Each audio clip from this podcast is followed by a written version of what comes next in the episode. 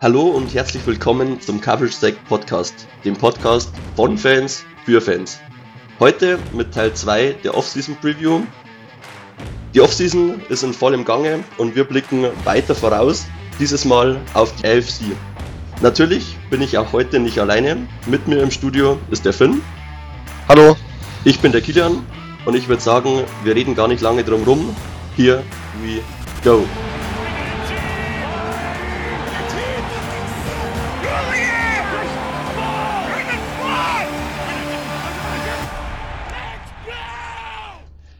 Ja, die Offseason ist in vollem Gange. Bereits am Donnerstag haben Sevi und Jan die erste Folge zur Offseason Preview herausgebracht. Die beiden haben über die NFC gesprochen. Wir werden uns heute mit der AFC beschäftigen, wollen da ein bisschen vorausblicken, was steht an in der Free Agency, wie gut sind die Teams aufgestellt in Sachen Draftkapital, wie gut sind sie aufgestellt in Sachen Cap Space und wollen hier ein bisschen vorausblicken. Aber zuerst wollen wir auf die News eingehen. Es hat sich einiges getan. Und die erste News, die ich einfach mal reinschmeißen würde, ist eine ganz NFL allgemeine News, nämlich, dass der Cap Space erhöht wurde.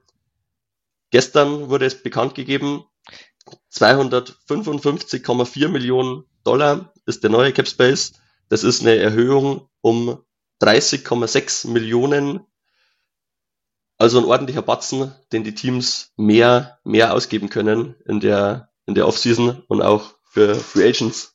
Finn, was hältst du davon? Ist es der richtige Weg, das auf die Teams weiterzugeben oder findest du, es ist zu viel? Es ist meiner Meinung nach schon der richtige Weg, ganz klar, sondern auch an die Teams und damit ja auch an die Spieler weiterzugeben. Das ist ja, ähm, so kann man auch unter dem Aspekt nochmal sehen. Was einfach extrem interessant ist, meiner Meinung nach, ist, dass das nochmal 12, 13 Millionen Dollar mehr sind als alles, mit dem wir bisher gerechnet haben. Auch unsere Off-Season-Preview eigentlich, auf der wir die gestützt haben, dass Teams mehr Geld zur Verfügung haben. Und für alle Spieler, die jetzt Free Agent werden, sind das super Nachrichten. Weil die Teams haben mehr Geld zur Verfügung und können halt nochmal 12, 13 Millionen mehr ausgeben. Nichtsdestotrotz würde ich sagen, manche Teams haben immer noch Cap-Probleme, zum Beispiel die Miami Dolphins. Und deshalb haben sie auch zwei Spieler entlassen, nämlich ganz etwas schon etwas überraschend, Cornerback Savian Howard, ehemaliger All-Pro Cornerback, ähm, er wird wahrscheinlich ein Post-Shoot First Cut sein.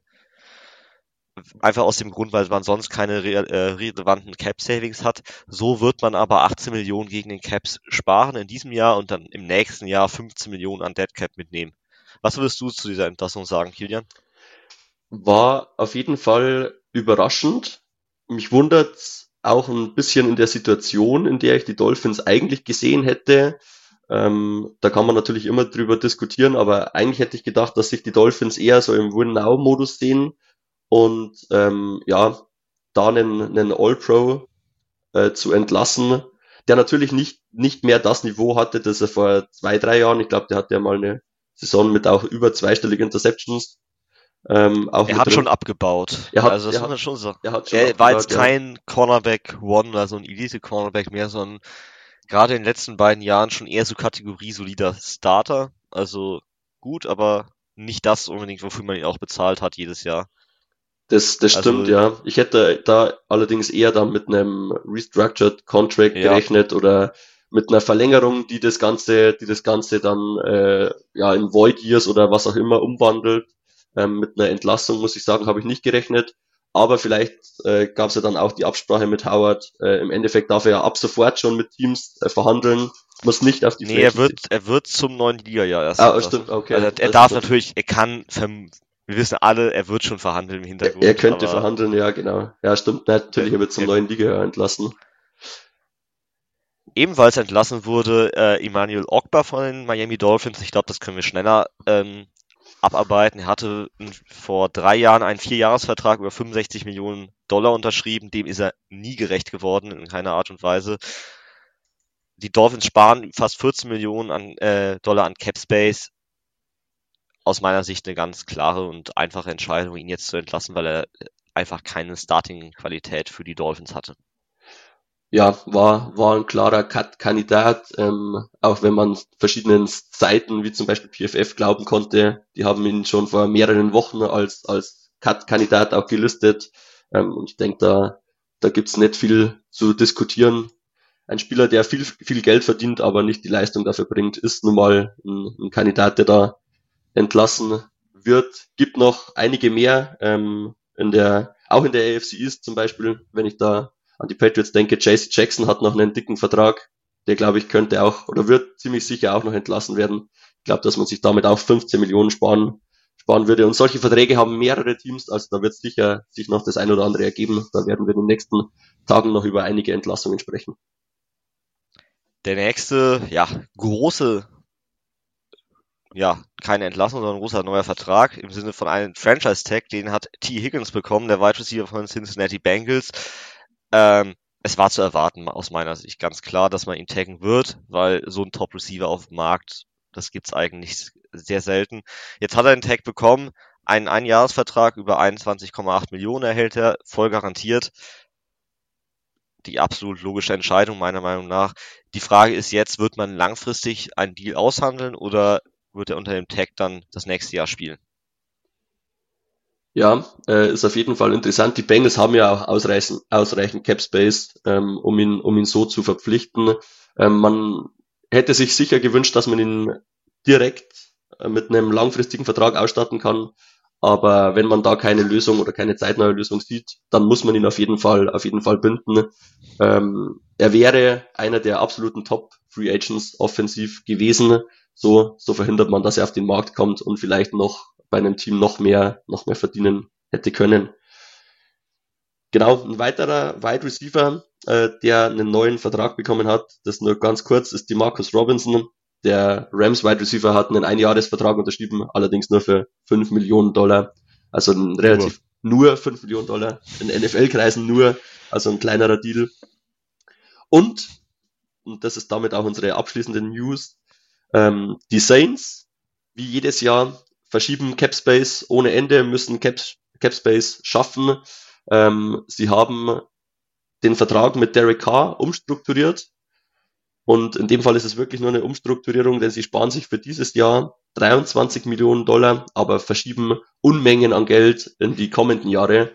Und ja, ja Total. Also ich habe es hier nochmal aufgeschrieben. Nächstes Jahr, äh, also übernächstes Jahr 2025 hat er einen Cap-Hit von 51,5 Millionen Dollar. Ähm, und er ist kaum zu entlassen in diesem Jahr. Das muss man dazu sagen. Also sie werden auf diesen Cap-Hit vermutlich sitzen bleiben. Und da sie auch jetzt schon 50 für das Jahr, das Jahr 2025 50 Millionen über dem Cap sind. Und da kommen noch Signings dazu, da kommen zwei Draftklassen dazu und weitere Umstrukturierungen, werden sie auch da wieder mindestens 80 bis 90 Millionen über dem Cap sein zu Beginn der Offseason.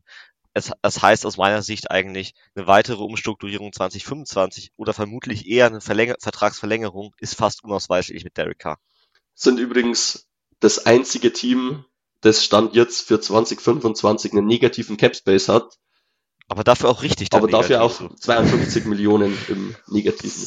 Es ist jedes Jahr in der Offseason kann man darüber sprechen, äh, wie die Saints sich das eigentlich vorstellen. Sie verschieben Jahr für Jahr das Geld nach hinten oder die, ja, den Cap, den Cap einfach Jahre weiter. Für dich als Falcons-Fan ist es natürlich, ist es natürlich ja schon fast lustig, das zu sehen, aber aus, aus ja. Teamperspektive ist es eigentlich ja eine Entwicklung, die du, die du nicht, nicht so durchziehen kannst. Du wirst immer irgendwo in der Mitte des, der NFL stecken bleiben. Es geht eigentlich gar nicht anders. Halt, es wird interessante, was ich finde, weil wir jetzt gerade über die Falcons noch kurz gesprochen haben, ist, dass Falcons Manager Terry Fontenot ja damals von den Saints kam und bei Atlanta in der genau gleichen Situation oder ähnlichen Situation übernommen hat. Totale Cap-Hölle, die vom vorherigen Regime unterlassen hat, äh, über, äh, hinterblieben, oder das vorherige Regime hinterlassen hat. So und er das komplett andere gemacht hat, nämlich sie haben Julio Jones damals getradet, sie haben Matt Ryan entlassen, sie haben all diese fetten Cap-Hits gefressen damals und gesagt, zwei Jahre lang wird hier nichts gehen. Wir werden jetzt zwei Jahre lang in den sauren Apfel beißen. Und jetzt haben sie einen guten Kader zusammengebaut, weil sie eben Cap Space haben. Und wenn jetzt das letzte äh, Stück im Sinne vom Quarterback und vom äh, ja, Head Coach dann hinzukommt, dann können, äh, können sie wieder angreifen. Das wäre auch das, was den Saints, glaube ich, echt gut tun würde. Einfach diese nach und nach diese Cap-Hits jetzt abzuarbeiten und irgendwann dann wieder Spielraum zu haben. An dieser Stelle nochmal der Hinweis, auf die NFC haben wir bereits äh, geblickt am Donnerstag in der, in der Preview-Folge. Wer sich nochmal genauer mit den Falcons, mit den Saints oder einem anderen NFC-Team beschäftigen möchte, der kann das natürlich tun, kann in die Folge nochmal reinhören. Jan und Sevi haben das Ganze da durchgesprochen. Auf jeden Fall eine sehr interessante Folge. Und ich würde sagen, wir beide machen dasselbe jetzt für die AFC und starten direkt rein. Wollen wir auch im Norden starten? Würde ich AFC sagen. North mit Platz 4 des Vorjahres. Cincinnati Bengals. Natürlich eine schwierige Saison, inklusive einiger Verletzungen, unter anderem Joe Burrow liegt hinter den Bengals. So wurde es am Ende immerhin noch ein positiver Rekord. 9 und 8. Das ist auf jeden Fall bemerkenswert. Am ja. Ende Platz 4. Leider muss man sagen, für die Bengals, sie hätten sich sicher mehr erwartet. Die Offense war insgesamt sehr gut oder relativ gut, wenn man bedenkt, dass Burrow ausgefallen ist. Platz 13 EPA pro Play. Die Defense war in der letzten Saison eher das Problem mit Platz 27 EPA pro, pro Play. Was würdest du sagen, müssen die Bengals ändern in, für die kommende Saison? Ich glaube gar nicht so viel, meiner Meinung nach. Ich glaube, Schritt eins für sie wird halt wirklich sein, die eigenen Free Agents zu äh, halten, weil das müssen sie machen.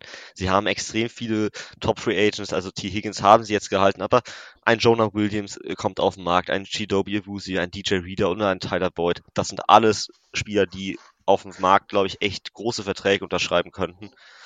Und sie haben viel Cap Space. Sie haben jetzt selbst nach dem Franchise Tag von T. Immer noch einen effektiven Cap Space von über 45 Millionen. Aber ich glaube, dass dort allein in das Halten oder das Ersetzen dann eventuell auch von diesen Spielern viel Geld reinfließen wird. Und dann wird man ganz äh, auch wirklich schauen müssen, wie kann ich diese Ressourcen managen und wie kann ich, ich würde sagen, auch die Dauerbaustelle Offensive Tackle mit Jonah Williams, die würde wieder aufgehen, wenn man ihn gehen lässt. Deshalb ist das so ein entweder ein Resigning eigentlich, das meiner Meinung nach eigentlich fast Pflicht ist, auch wenn Jonah Williams jetzt nicht die Top-Leistung in der letzten Saison gebracht hat, aber für so einen Mid-Market-Deal in dieser Range, so vielleicht 13, 14, 15 Millionen wäre es wichtig, ihn zu halten. Ja, bei Williams bin ich sehr gespannt. Ähm, es gab ja auch letzte Saison schon Gerüchte, ob sie ihn denn entlassen oder traden. Ja. Deshalb bin ich da eher, eher gespannt, ob sie ihn, ob sie ihn als, als ihre Priorität sehen. Er war jetzt auch das letzte Jahr ähm, nicht, nicht überragend. Also wenn er bleibt, dann vermutlich nur, weil ihn kein anderes Team irgendwie hoch bezahlen hoch bezahlen will. Wobei ja. ich mir bei den Needs, die viele Teams auf Tackle haben, auch Teams, die einen jungen Quarterback haben, schon vorstellen kann, dass es Teams gibt, die, die sein Potenzial sehen und sagen, okay, halt, wir, wir probieren's. Du willst halt nicht in, die, in den Draft gehen, wo eine sehr starke Tackle-Klasse übrigens wartet, aber du möchtest nicht in den Draft gehen mit einer klaren Baustelle auf Offensive Tackle. Vor allem mit der Vergangenheit, die äh, Cincinnati meiner Meinung nach hatte weil das oder immer auch mancher hin und wieder noch hat, weil das Thema Offensive Line, das haben wir alle gesehen, wie das äh, mit Joe Burrow teilweise aussah und das möchtest du eigentlich möglichst gut jetzt dann verhindern, dass das wieder aufbricht. Das stimmt, ja. Du hast gerade den Draft schon angesprochen. Lass uns doch kurz auf den Draft vorausschauen. Äh, Sachen Draft-Kapital. 514 Punkte haben sie da, sind Platz 16. Ähm, Tag 1, Pick 18, Tag 2 Pick 49 und Pick 80. Also eigentlich sind sie da gar nicht schlecht aufgestellt, natürlich insgesamt im, im Mittelfeld. Ähm, es gibt einige Needs, die sie, die sie füllen müssen, die sie füllen, ja, auch im Draft füllen müssen, auch wenn sie viel Geld in der Free Agency ausgeben können. Ähm, gibt es eine klare Baustelle, die du im Draft adressieren würdest, weil du sagst, da gibt's eine, gibt's sehr gute Alternativen? Oder sagst du erstmal ja. abwarten, was die Free Agency hergibt? erstmal abwarten, was die Free Agency hergibt. Das wird sich nochmal äh, stark verändern, wenn wir dann wissen, wer bleibt. Wen holen sie vielleicht auch neu dazu. Aber gerade wenn jetzt ein DJ Reader auf den Markt kommt, ich würde sagen, dann, wenn der nicht gehalten wird, dann ist Interior Defensive Line ein ganz wichtiger äh, Need für sie, weil ich glaube, DJ Reader ist total unterbewertet, meiner Meinung nach, weil es ist so ein wichtiger Runstopper, der sich aber auch als Passrusher nochmal weiterentwickelt hat in den letzten Jahren. und so ein Anker einfach für diese komplette Defensive Line bei den Bengals ist, die dann auch den Outside Pass Rush an einem Trey Hendrickson, einem Sam Hubbard oder einem, ach, ähm, wie heißt er jetzt? Doch, Sam Hubbard hatte ich ja schon genannt. So, oh, Joseph Osai, sowas. All diesen, ähm, äh, ja, eher Speedrushern oder Edge-Rushern einfach Raum gibt, um zu spielen, weil sie nicht, weil sie wissen, in der Mitte steht man gegen den Run stabil. Und deshalb würde ich sagen, das wäre so ein Punkt. Und der zweite Punkt, sie brauchen, weil Tyler Boyd auch Free Agent wird, weil Titan nach wie vor schlecht besetzt ist, brauchen sie einfach aus meiner Sicht noch einen weiteren Passcatcher. Egal auf welcher Position, aber einen dritten Passcatcher brauchen sie meiner Meinung nach auch. Genau, und das wäre auch das Abschließende, was ich noch äh, sagen würde zu den Bengals. Sie haben jetzt Higgins gehalten. Äh, sie brauchen in meinen Augen noch einen Tight auch einen Tight der mal längerfristig ihr Problem lösen kann. Ähm, es gäbe einige Free Agent Titans, die da auf den Markt kommen und mich würde es gar nicht wundern, wenn sie da einen erfahrenen Tight äh, aufnehmen. Dalton Schulz als Beispiel, Hunter Henry, Noah Fant. Es gäbe, es gäbe ausreichend Alternativen und dann könnte man sich mit einem erfahrenen Tight absichern und vielleicht noch einen jungen Tight im Draft dann in den späteren Runden noch dazu nehmen. Das wäre das wäre wahrscheinlich eine sehr gute Herangehensweise und würde vielleicht auch ihr, ihr Titan-Problem lösen. Gut, hast du noch was zu den Bengals? Nee, ich würde sagen, wir machen mit den Steelers weiter. Und ich glaube, wenn wir über die Steelers sprechen, dann sie haben eigentlich relativ wenige wichtige Free Agents. Ja. Quarterback ist der große Elefant im Raum. Es ist, es ist der Elefant im Raum, ja. Es ist, es ist so. Werden sie mit Kenny Pickett weitermachen? Werden sie einen neuen Quarterback sich holen?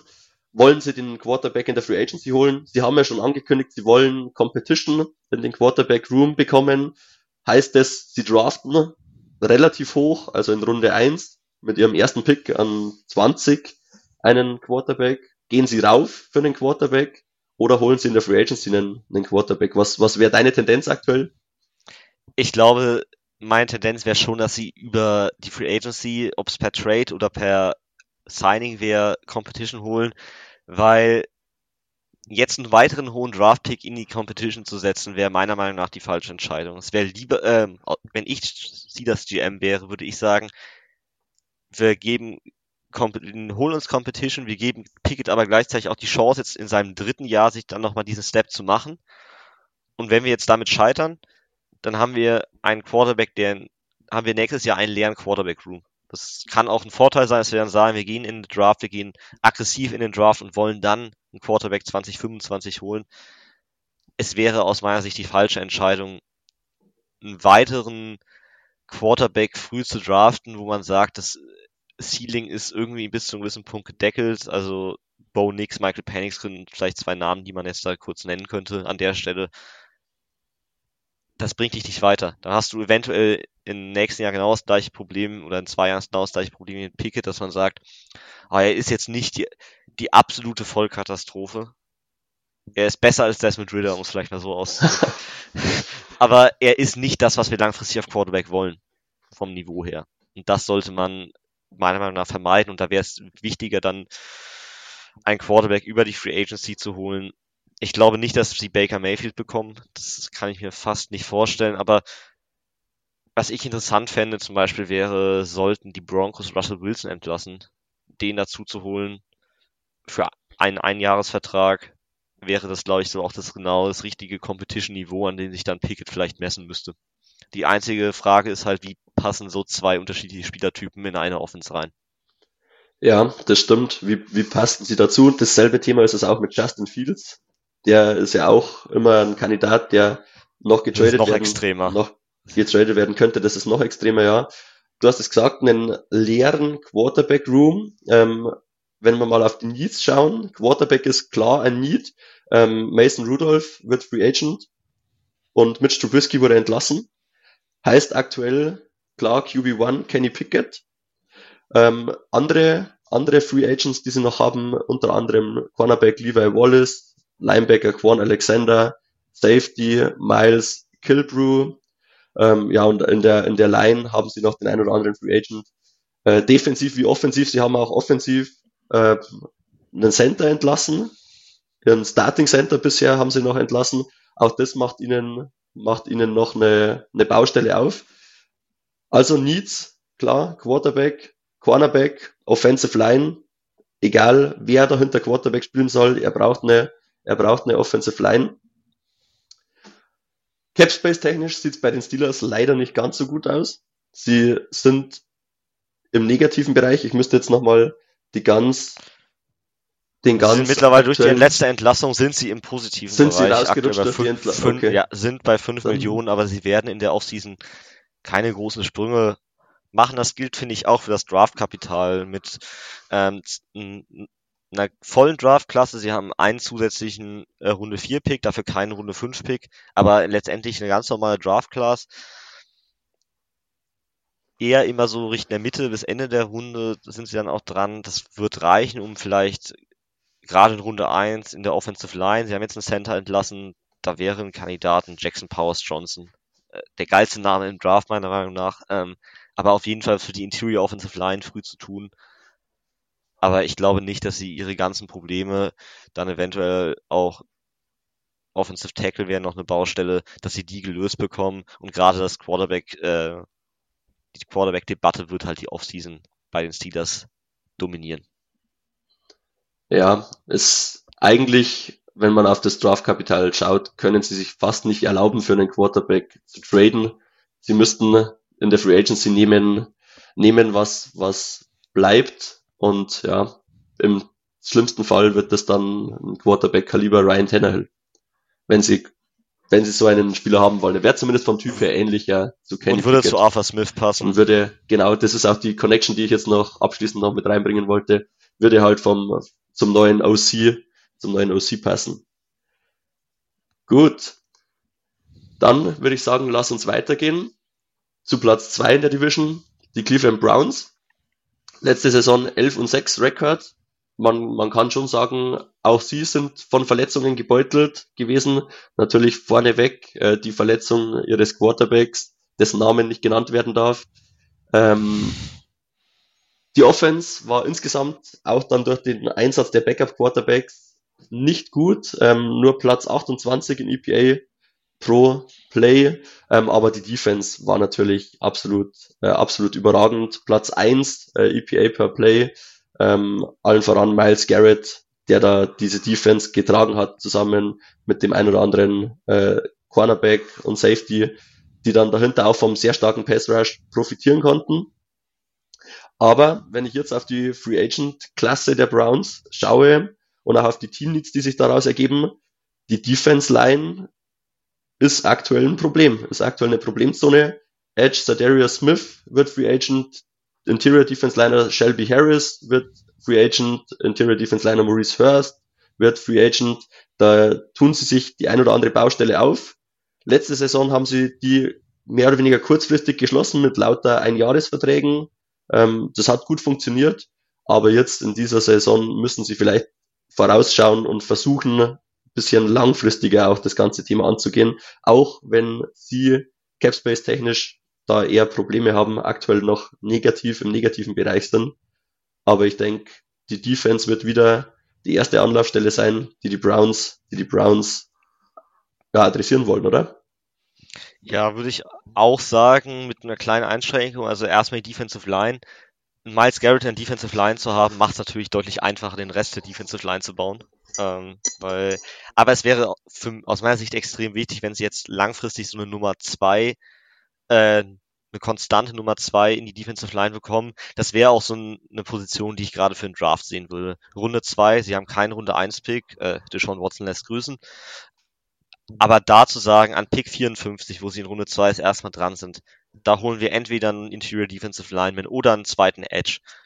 Das wäre, glaube ich, richtig wichtig, vor allem, weil dann, man dann auch fünf, nee, vier Jahre lang einen günstigen Starter hätte, sofern man diesen Pick dann trifft.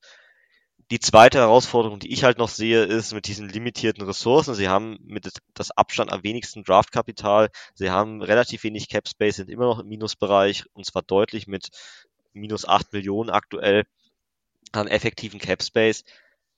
Sie müssen diese Offense irgendwie ans Laufen bringen mit Deshaun Watson, weil Deshaun Watson, ich hab's nochmal offen, er hat noch drei Jahre Vertrag und er wird in jedem dieser drei Jahre ähm, 63,977 Millionen an Capit einnehmen. Und jetzt kommen wir zu ganz großen Kracher. Sie können ihn selbst in seinem letzten Vertragsjahr nicht entlassen, weil selbst da hätten sie dann einen äh, negativen oder ein negative Cap Savings, weil der Dead Cap durch ein Void hier nach hinten rausgezogen wird. Sie müssen mit Deshaun Watson irgendwie offensiv funktionieren. Das ist die ganz klare Sache. Das wird helfen, wenn vielleicht ein Nick Chubb auch nochmal zurückkommt. Das ist bestimmt hilfreich, aber zu gucken, okay, wir brauchen neben Murray Cooper noch mehr Qualität auf Receiver. Vielleicht setzen sie da auf einen Breakout von einem Cedric Tillman. Aber ein weiterer Receiver wäre aus meiner Sicht sehr wichtig, dass sie da nochmal rein investieren. Würdest du dann in der Free Agency versuchen, einen Receiver zu holen? Der erste Draft-Pick ist ja relativ spät. Oder würdest du sagen, lass uns im, im Draft ein paar Pfeile, ein paar späte Pfeile werfen und hoffen, dass sich einer, einer dieser Receiver gut entwickelt? Darf ich jetzt einfach mogeln und sagen, sowohl als auch? Das ist natürlich ein guter, We ein guter Mittelweg, sowohl als auch, trifft es auch in meiner Ja, ich glaube, ich würde beides machen. Ich würde gucken, dass ich einen erfahrenen Receiver hole. Ich, wir haben schon über ihn gesprochen, eben Free Agents, so jemand wie ein Tyler Boyd könnte, glaube ich, ein guter Fit sein, der auch eine Nummer 2 Rolle einnehmen kann. Und dass man dann sagt, in Runde 4 vielleicht, da nehmen wir dann vielleicht, werfen wir diesen, wie du schon bildlich gesagt hast, diesen Dart-Pfeil auf nochmal so einen athletischen Upside-Receiver und gucken, ob er trifft. Es gäbe ja auch den ein oder anderen Free Agent Wide Receiver, der so in Welle 2 gehen wird, der nicht, nicht das Top Money, nicht das Top Money bekommen wird. So ein Curtis Samuel, Tyler Boyd, Kendrick Bourne, so in diese Richtung. Einfach ein, ein zuverlässiges Nummer 2 Target. Ähm, ja, Josh, Josh Reynolds fände ich auch eine sehr interessante Lösung, muss ich sagen. Könnte, Gerade auch fürs Run-Game, guter Blocker, könnte sehr guter Fit auch fürs Stefanski sein. Könnte ein, könnte ein sehr guter Fit sein, ja. Also, wir sind uns einig, äh, die Browns müssen auf jeden Fall mit Deshaun Watson oder um Deshaun Watson eine Offense bauen und gleichzeitig in ihrer Defense wieder einiges ändern, haben schwierige Voraussetzungen mit negativen Capspace und dem wenigsten Draftkapital. Also eine gute oder eine große Herausforderung für den GM Andrew Barry und Head Coach Kevin Stefanski. Lass uns weiterschauen zu, zu den Baltimore Ravens. Sie haben letzte Saison die Division gewonnen, am Ende mit dem Rekord von 13 und 4. Sie haben eine sehr gute Offense und eine sehr gute Defense aufs Feld gebracht. Laut EPA per Play die Nummer 6 Offense und die Nummer 2 Defense. Jetzt stehen einige wichtige Spieler auf der Free Agent Liste. Gibt's für dich eine klare Nummer eins, die du unbedingt halten möchtest oder halten wollen würdest als Ravens GM? Ich würde gerne Justin Madubiki halten. Aber ich vermute fast, dass es nicht realistisch ist, bin ich ganz ehrlich, weil das ist irgendwie dieses typische Ravens Ravens Free Agent, den sie nicht halten werden, weil er ein guter Spieler ist, aber eventuell auf dem Free Agent Markt wirklich Elite Money bekommt. Deshalb kann ich mir vorstellen, dass er geht. Aber den würde ich gerne halten. Aber es gibt eine Zahl, echt große Anzahl an Spielern, die Free Agent würden. Kevin Seidler, es ist ein wichtiger Guard äh, für die Ravens. Wir sprechen von einem Jadavion Clowney, der Top-Football letztes Jahr gespielt hat. Also sollte man echt nochmal anmerken an der Stelle ein Patrick Green als Linebacker, ein Gino Stone. Gerade in der Defense fallen einige Bausteine weg, die diese Defense auch so stark gemacht haben in der letzten Saison. Und die zu ersetzen mit, ich würde trotzdem sagen, limitierten Ressourcen. Sie haben ein bisschen Cap Space, 12 Millionen effektiven Cap Space aktuell, aber sie haben jetzt nicht die Möglichkeit, dass sie wahrscheinlich alle von diesen Spielern halten.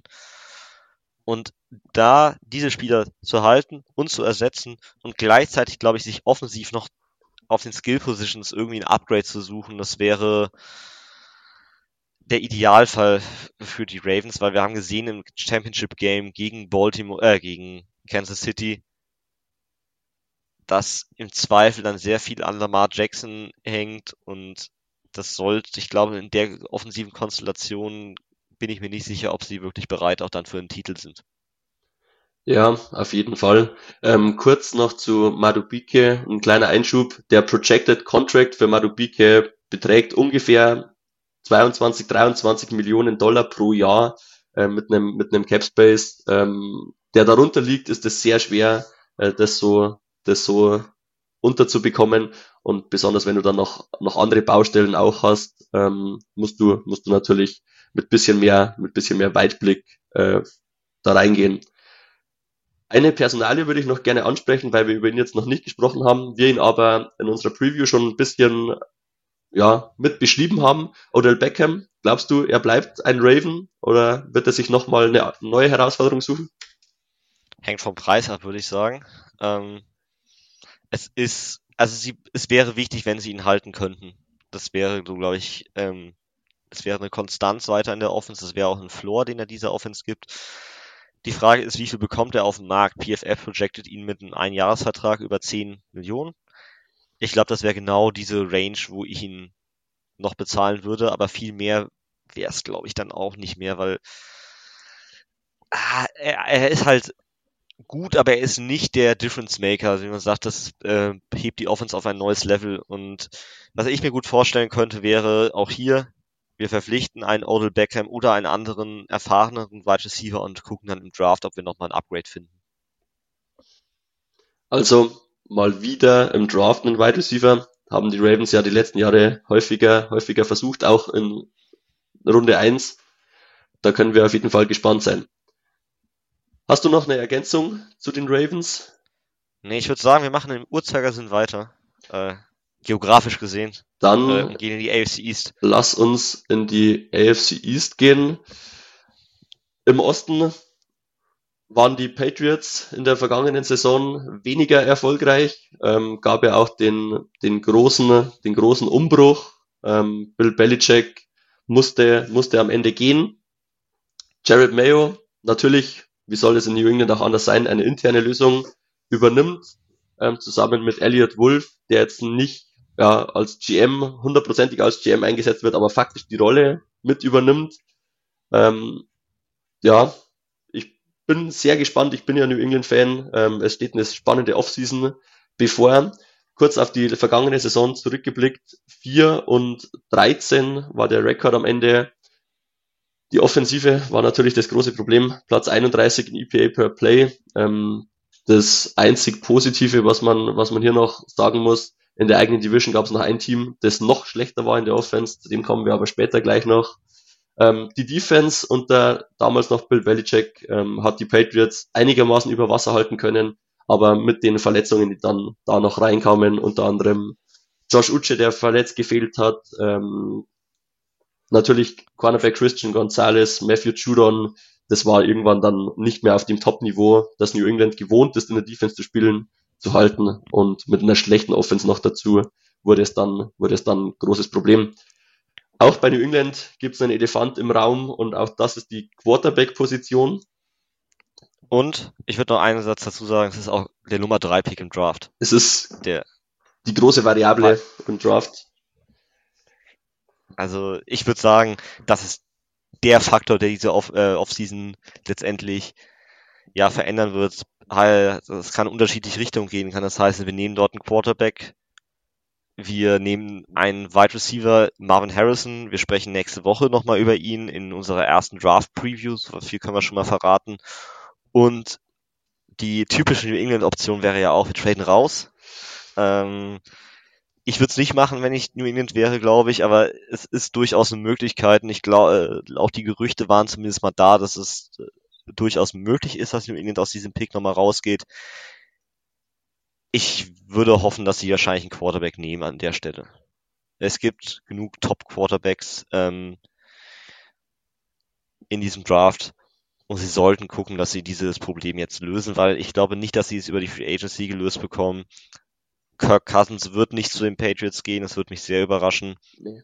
Es wird und auch die anderen Quarterbacks, Baker Mayfield, Ryan Tannehill, das wären jetzt keine richtigen Top-Lösungen in dem Sinne. Deshalb im Draft diese Position adressieren, das ist ganz klar, dass die Prioritäten. Das Schöne ist, wenn sie sagen, wir sind mit allen drei Top-Quarterbacks, Williams, May und Daniels zufrieden, dann müssen sie auch in der Free Agency nicht irgendwie auf diese Position gehen, sondern da können sie sich komplett auf den Draft fokussieren und dann in der Free Agency, das wäre jetzt eigentlich das Hauptziel dann noch, offensiv die Umstände für einen neuen Quarterback bauen. Auf jeden Fall, ja. Ich könnten wir sehr gut vorstellen, dass am Ende ein Jimmy Garoppolo oder ein Jacoby Brissett vielleicht wieder in New England landet als, als Backup-Lösung und ein junger Quarterback äh, da dann die, die Patriots in die Zukunft in die Zukunft führen soll. Sie haben ja ausreichend Draftkapital, um auch im Draft viel zu machen. Ähm, aber lass uns noch mal kurz auf die Free Agency eingehen, wie du es, wie du es schon angesprochen hast. Äh, New England hat ja auch einige absolute Top Free Agents, ähm, die sie halten sollten. Ähm, allen voran Safety Kyle Dagger. Ich denke, das ist so der, der klare Nummer 1 Free Agent für New England, ähm, den man im Zweifel dann vielleicht auch per Franchise Tag halten muss oder halten sollte. Er passt perfekt ins, ins Patriots-System, ist flexibel einsetzbar und da klar Prio Nummer 1. Dann gibt's in der Offense Line zwei namhafte Free Agents äh, mit Trent Brown und Mike Onwenu. Äh, beide sind als Tackle gelistet. Brown ist ein klarer Left Tackle in dem Fall und Venu kann Guard und Tackle spielen, also auch da ähm, flexibler Spieler, äh, den, der in meinen Augen unbedingt gehalten werden sollte. Ähm, ja, und dann gibt's noch weitere Spieler, beispielsweise die beiden Titans, Hunter Henry und Mike Gesicki, werden beide Free Agent. Auch da bin ich der Meinung, dass man für den Rookie Quarterback mindestens einen der beiden äh, auf jeden Fall halten sollte. In meinen Augen wäre Henry ähm, der Spieler, den ich gerne halten würde. Ähm, er hatte auch mit Bailey Seppi gezeigt, äh, dass er eine sehr zuverlässige Anspielstation ist ähm, und da die Mitte des Feldes sehr gut bearbeitet. Auf der defensiven Seite gibt's noch äh, Josh Uche, den Edge Rusher, noch hervorzuheben als Free Agent. Ähm, genau, auch bei ihm wird's mich, wird's mich nicht wundern, wenn er in New England bleibt. Aber ja, sie haben auch aus Cap Space Sie haben Cap Space, aber es wird viel wieder darauf hinaus, also es wird ein Teil darauf hinauslaufen, die aktuellen Spieler zu halten. Aber für mich so eine optimale Patriots Offseason würde irgendwie aussehen, wenn man jetzt sagt, wir halten Trent Brown, wir halten Mike Unwenu, wir halten einen der beiden Titans, gucken, dass wir defensiv das fortsetzen können, was wir bisher schon gezeigt haben, holen vielleicht noch einen Passcatcher und dann wäre mein Vorschlag, nimm an drei den Quarterback und trade nochmal, ich weiß, das ist unüblich für die Patriots, aber trade hoch in Runde 1 und hol dir nochmal einen Receiver. Am Ende der ersten Runde. Das wäre so, ich glaube, mein Idealbild einer Patriots Offseason. Ja, ähm, bin gespannt, ob das neue Regime aggressiver, aggressiver vorgehen wird. Ähm, kurz noch zu Trent Brown. Ich würde es verstehen, wenn man Trent Brown hält, allerdings nur, wenn der Vertrag auch dazu passt. Ähm, Ganz klar. PFF projected ihn mit siebeneinhalb Millionen pro Jahr und dann über zwei Jahre. Das wäre ein Vertrag, wo ich sagen würde, okay, den, den darf ihm New England auch geben. Wenn es aber dann Verträge gibt, die in Richtung 10, 11, 12 Millionen gibt, dann muss ich sagen, würde ich, das, würde ich den Cap Space lieber anders anlegen und versuchen mir in anderer Art und Weise einen, einen Tackle zuzulegen. Ähm, genau. Aber du hast es gesagt, hochtraden auch da sind die Patriots relativ gut aufgestellt. Platz 5 in Sachen Draftkapital. Also ähm, mit dem Nummer 3 Pick und dann an Tag 2 mit Pick Nummer 34 und Pick Nummer 68 sind sie, sind sie gut, gut vorbereitet. Ja, eine spannende Offseason. Viele ja. Draft-Picks, viel, viel Geld. Ich glaube, äh, Draft, ähm, im Capspace sind sie auf Rang 3 aktuell. Du wirst natürlich als eher schwächeres Team den ein oder anderen Free Agent ein bisschen überbezahlen müssen. Das war auch schon vor vier, fünf Jahren, als sie den Doppelschlag auf Titan zum Beispiel gemacht haben, war das schon der Fall, als sie Egalor und Born zum Beispiel ins Team geholt haben. Auch da haben sie ein bisschen überbezahlt, aber sie können es sich auch erlauben. Und ja, wie du schon gesagt hast, die Offense sollte, sollte im Vordergrund stehen für einen Rookie Quarterback, da ein Nest bauen. Lass uns weitergehen zur Nummer drei des vergangenen Jahres im Osten. Die Jets, ich habe es vorher schon angesprochen, es gab ein Team, das noch schlechter war in der Offensive und das waren in dem Fall die Jets Platz 32 nach EPA per Play. Dafür waren die Jets aber in der Defense auch nochmal stärker, ähm, hatten die Nummer drei Defense in EPA.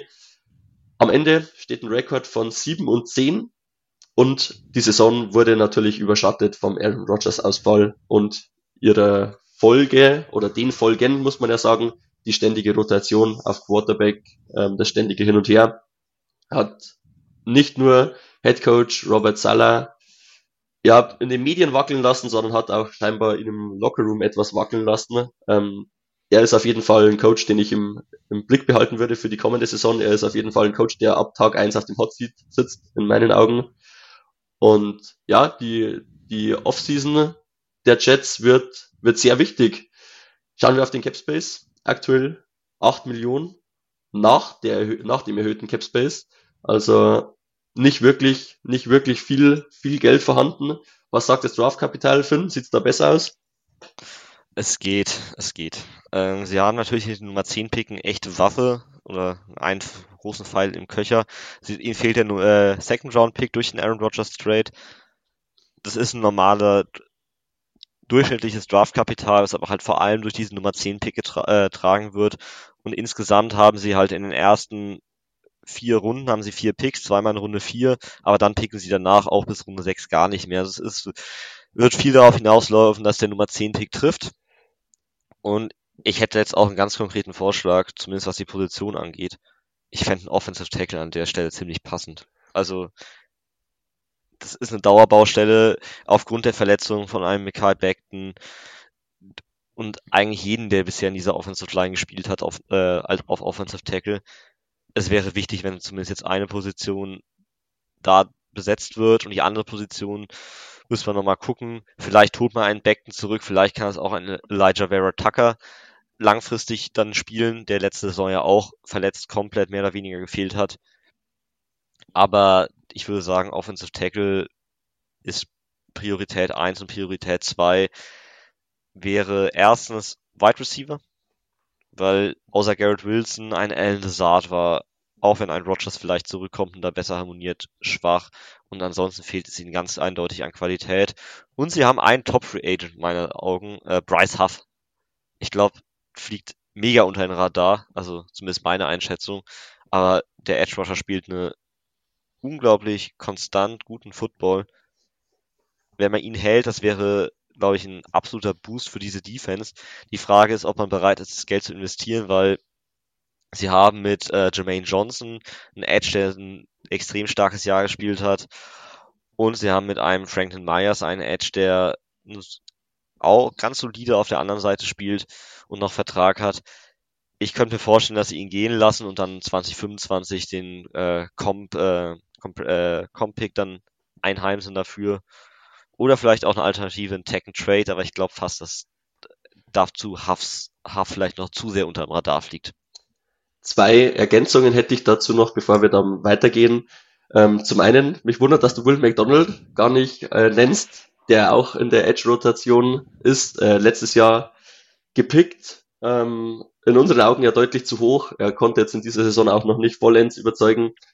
Ich kann mir auch vorstellen, dass Bryce Huff äh, gehen wird. Äh, man hat investiert in den letzten Jahren in die Edge-Position und ich glaube nicht, dass man so viel Geld für ihn in die Hand nimmt. PFF ja. projected ihn mit über 16 Millionen pro Jahr. Ähm, das, das, das ist zu viel. Kann man sich nicht erlauben in dieser, in dieser Situation. Ähm, und ein zweiter Einschub. Ich finde gut, dass du Offensive Tackle ansprichst. Ich finde nicht gut, dass du den Namen des Offensive Tackles, denen du ihnen im Mock Draft äh, zugewiesen hast, nicht aussprechen wolltest. Ich werde es äh, auch nicht. Huaga. Ich glaube, es war Fashanu und den Vornamen. Ach, oh, ach, den. Möchte ja, ich nicht. Wieder, wir haben schon, ich habe schon zu viele Mockdrafts wieder gemacht. Möchte ich nicht äh. aussprechen müssen. Äh, nee, ich Olu, Olu Fashanu. Olu Fashanu, genau, den ganzen Rest, der da am Vornamen noch hängt, den lassen wir mal weg.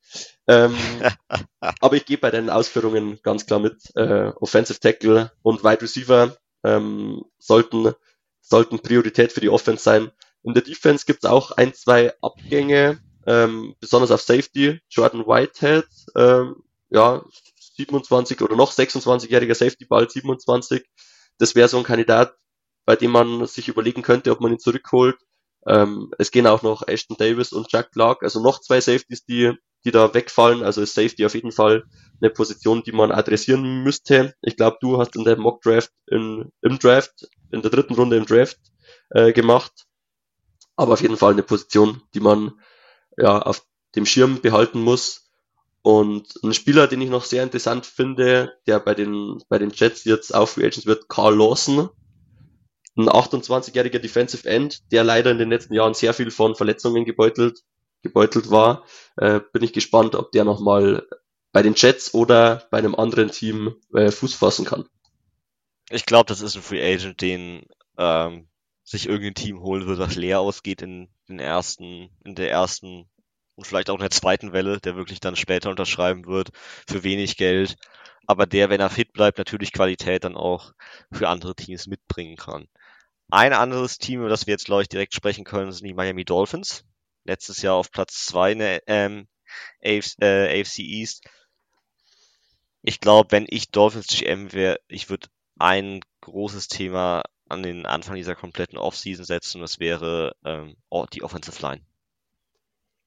Weil das läuft, da haben sie erstens jetzt auch selber Free Agents, zum Beispiel einen Connor Williams, der Free Agent wird, also ein absoluter Top Center, muss man vielleicht noch dazu sagen.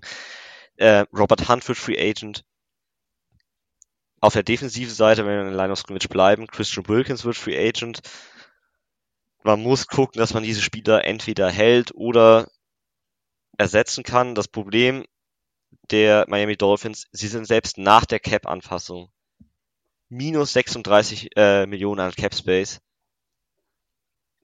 es könnte problematisch werden, dort irgendwie weiterhin Spieler zu finden oder Spieler zu halten zu können, die gerade auf dem Markt viel Geld bekommen. Die Entlassungen von Ogba und Howard müssten in dem Capspace schon berücksichtigt sein, oder? Das muss ich jetzt tatsächlich, wo wir so top vorbereitet sind, einmal nachschauen, ob die schon drin sind. Ich gucke parallel auch Miami. Wo ist Miami? Ja. Stehen mit minus 36,4 Millionen im Chart. Also denke ich mal, trotz der Entlassung. Die sind, die sind, die sind schon drin in dem Caps Bay, in der ganzen Geschichte. Also sie werden einiges auch an Arbeit vor sich haben, um überhaupt rauszukommen aus der ganzen Nummer. Und dann noch Spieler zu halten oder Upgrades zu finden, könnte schwierig werden. Ich glaube, dass sie halt in der, bei der Offensive Line, auf Center, auf Guard einige Spieler so un, unter dem Radar treffen müssen, ähm, damit sie die halt äh, da ja, eigentlich bräuchten sie meiner Meinung nach trotzdem noch eigentlich fast ein Upgrade äh, hin und wieder, weil es ist schon noch wackelig, aber es ist zumindest die aktuelle Qualität, mit der man offensiv definitiv Spiele gewinnen kann, dann auch beibehalten können. Weil es bringt nichts, wenn Tyreek Hill 50 Yards downfield ist, aber Tua schon zweimal gesackt wurde in der Zeit. Ja, generell, ich würde generell das Ganze noch ein bisschen ausweiten und die Line of Scrimmage an sich hier mit reinbringen. Ja. Auch die defensive Seite, ähm, auch durch die eigenen Free Agents, ähm, wird deutlich geschwächt. Man hat Ogba entlassen, der hat jetzt nicht die Leistung gebracht. Ähm, er wäre ohnehin äh, Free Agent geworden, aber auch äh, Defensive Tackle Roquan Davis und Christian Wilkins, besonders Wilkins, das werden, äh, werden Einschnitte sein, wenn sie nicht mehr in der eigenen Defense spielen. Und vorher hatten wir schon mal kurz über ihn gesprochen, Andrew Van Ginkel, ja. den, den Linebacker oder der dann auch Outside Linebacker gespielt hat, der hat eine sehr gute Saison gespielt, besonders als er dann noch mehr Einsatzzeiten bekam aufgrund von Verletzungen. Und auch ihn zu verlieren wird ein, wird ein, herber, wird ein herber Einschnitt für die Defense sein. Ähm, dazu kommt noch, dass auch Outside Linebacker Jerome Baker zum Beispiel noch Free Agent wird. Also man verliert einige Spieler und man muss, man muss sich definitiv versuchen wieder zu verstärken mit den, mit den knappen Ressourcen, die man, die man am Ende dann äh, hat und man muss einige, ja, wie soll man sagen, under the radar Spieler dann auch treffen, auch äh, im, im Draft. In welche Richtung glaubst du gehen, gehen die Finns im Draft? Schwierige Frage. Ich hätte jetzt ursprünglich gesagt, sie könnten Richtung Offensive Line Runde 1 gehen. Jetzt halt vielleicht nochmal mehr Richtung Cornerback. Terrion Arnold war, war Arnold, Kulak McKinstry, es gibt einige Cornerbacks, die in dieser Range auf dem Board sein könnten, weil der Draft gerade in den Top 10 und Top 15 wahrscheinlich sehr offenslastig wird. Und da könnte es sein, dass einige Cornerbacks dann bis Runde Pick 21 auch fallen. Deshalb glaube ich, dass sie da in Runde 1 jetzt gerade nach der Xavier Howard Entlassung draufgehen werden. Und ansonsten auch hier, Offensive Line. Es ist eine solide bis gute Interior Offensive Line Klasse ab für Tag 2 vorhanden. Da könnte man sicher den, äh, den einen Pick, den man an Tag 2 hat, in Runde 2 draufsetzen. Ähm, vielleicht ist ein Christian Hazer auf dem Board, sonst habe ich ihn jetzt im letzten Mockdraft einen Under the Radar, einen Sleeper von mir gegeben, Mason McCormick ähm, auf Guard. Also es gibt Möglichkeiten, sich dort zu verbessern. Aber ihre Draft-Klasse ist einfach durch den Wegfall des äh, Picks in Runde 3 begrenzt. Sie haben zwei frühe Picks, sie haben keinen Pick in Runde 3, keinen Pick in Runde 4. Das heißt, die beiden ersten Picks müssen sitzen. sonst gibt's Probleme. Okay, dann würde ich sagen, schließen wir die Dolphins hier an dieser Stelle ab und gehen wir zum Division Champ, den Buffalo Bills. Die Bills, ja, haben nach schwierigem Saisonstart die Saison noch, noch drehen können, ähm, haben, haben am Ende die Division eben gewonnen mit 11 zu 11 und 6, ähnlich wie die Dolphins, sind sie noch, aber noch knapp an ihnen vorbei, vorbeigehuscht. Ähm, ja, was kann man zur Bills, zur vergangenen Bills-Saison sagen? Die Offense war besonders nach dem Koordinatorwechsel gut. Insgesamt auch die Nummer drei äh, gerankte Offense in EPA per Play. Die Defense war auch nicht schlecht. Man hätte vielleicht vor der Saison noch, noch einen kleinen Tick mehr erwartet, aber Platz 11 in EPA ist sehr, sehr ordentlich. Und ja, bei den Bills gilt ähnliches wie bei den Dolphins. Auch sie haben ein Problem, mit dem sie in die Free, Agent, äh, in die Free Agency bzw. in die Offseason starten, nämlich der Cap Space. Sie stehen aktuell nach der Cap Space Anpassung an Platz 32, nachdem die Saints ja einiges um einiges sich verbessern konnte mit Restructuring und Co. Minus 47 Millionen Dollar stehen hier bei den Bills im Chart ist eine ordentliche Hypothek, wenn man so, wenn ja. man so in die Free Agency und in die Offseason generell starten muss. Besonders wenn man bedenkt, an welchem, an welcher Stelle sich die Bills eigentlich befinden sollen. Eig eigentlich müsste man mit Josh Allen in dieser Form versuchen, auf den Ring zu gehen. Aber mit so, mit so Capspace Problemen und dazu noch wenig Draftkapital wird das eine Riesenherausforderung. Sie werden auf jeden Fall Josh Allens Vertrag restrukturieren. Das ist auch absolut legitim, weil er wird für die nächsten, was weiß ich, wie viele Jahre der Bills Quarterback sein.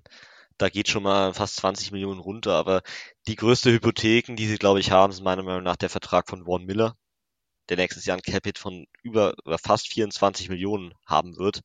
Und auch noch Vertrag hat übrigens bis 2028. Also das ist halt ach, ganz bitter gelaufen bisher. Dazu kommen Verträge wie vor allem Dawson Knox, auch der 14 Millionen an Cap Hit und das sind beides Verträge, wo auch Restructuring eigentlich keinen Sinn macht, weil für da kickt man wieder den Cap Space in die Zukunft und kann sie dort auch nicht wirklich gut entlassen. Also das ist so eine Problematik, glaube ich, die die Bills schon recht stark beeinträchtigen wird, gerade in dieser Offseason. Dabei müssen sie, wie du schon bereits sagtest, aggressiv sein. Und das wird bei ihnen vermutlich auch wieder mehr über den Draft gehen. Also sie haben äh, eine volle Draftklasse. Ihnen fehlt ihr eigener Pick in Runde 3, aber sie werden wohl einen Comp, äh, Comp, äh, Comp Pick bekommen in Runde 3. Das heißt, es gleicht sich Pi mal Daumen aus. Aber sie müssen Ende der, äh, ihrer Runden dann treffen. Da müssen sie dann ihre Needs füllen. Und da bin ich dann echt gespannt. Also zum Beispiel ein Receiver ist natürlich ganz prominentes, äh, prominente Position. Stefan Dix bleibt weiter hoffentlich weiterhin bei den Bills. Ähm, aber Gabe Davis wird Free Agent und ich glaube, äh, wir als Gabe Davis Fantasy Owner dürfen ja sagen, es ist echt schwierig mit ihm. Also der ist inkonstant wie sonst was, aber ihn zu verlieren wäre trotzdem nicht gut für diese Offense. Das ist auch ganz, äh, ganz klar. Also Lösung zu finden, ihn entweder pre möglichst preiswert zu halten oder ihn dann adäquat ver vermutlich über den Draft zu ersetzen, weil in der Free Agency dann einen adäquaten Ersatz zu finden, wird zu teuer sein, glaube ich fast. Ja, äh, Wide Receiver ist, ist die größte Baustelle in meinen Augen der Offense. Ähm, da müssen sie wahrscheinlich im Draft. Es gibt viele, viele gute Receiver im Draft. Da wird man auch an, an Position 28 noch, noch einen finden. Da, da können sie, da können sie nachbesetzen und auch mit ihrem, mit den Titans, die sie haben und mit Josh Allen und dem ja, neu entdeckten Run Game ähm, wird die Offense wird die Offense immer klicken. Ähm, man muss sich jetzt versuchen aus der Cap aus der Cap Hölle äh, rauszuretten, ohne in den in den Rhythmus zum Beispiel der Saints zu verfallen, jedes Jahr hier 50, 60 Millionen an Cap ähm, im Negativen zu sein. Ich würde noch abschließend äh, zu den zu den Bills noch mit reinbringen, dass sie auch in der Defense einige Free Agents haben und besonders in der Defense Line einige Free Agents haben. Ähm, um aber mal im Backfield anzufangen, Micah Hyde und Taylor Rapp, zwei Safeties, die Free Agents werden. Ähm, ja, Rapp im besten Alter. Ich könnte mir vorstellen, dass der auch keinen zu dicken Vertrag bekommen will. Das wäre so ein, so ein Kandidat, den ich halten würde. Aber Micah Hyde, 33 Jahre, will mit Sicherheit auch nochmal Geld verdienen. Dazu die Verletzungsanfälligkeit, die er immer wieder hatte. Ich glaube, die Zeit in Buffalo ist leider äh, aus seiner Sicht und auch aus der Sicht der Bills-Fans vorbei. Aber um nochmal auf die Defense-Line zurückzukommen, besonders da, ähm, ich müsste jetzt gerade nochmal nachzählen, es sind sieben Free Agents in der Interior Defense Line oder die als Defensive End gelistet sind. Und das ist natürlich eine Menge.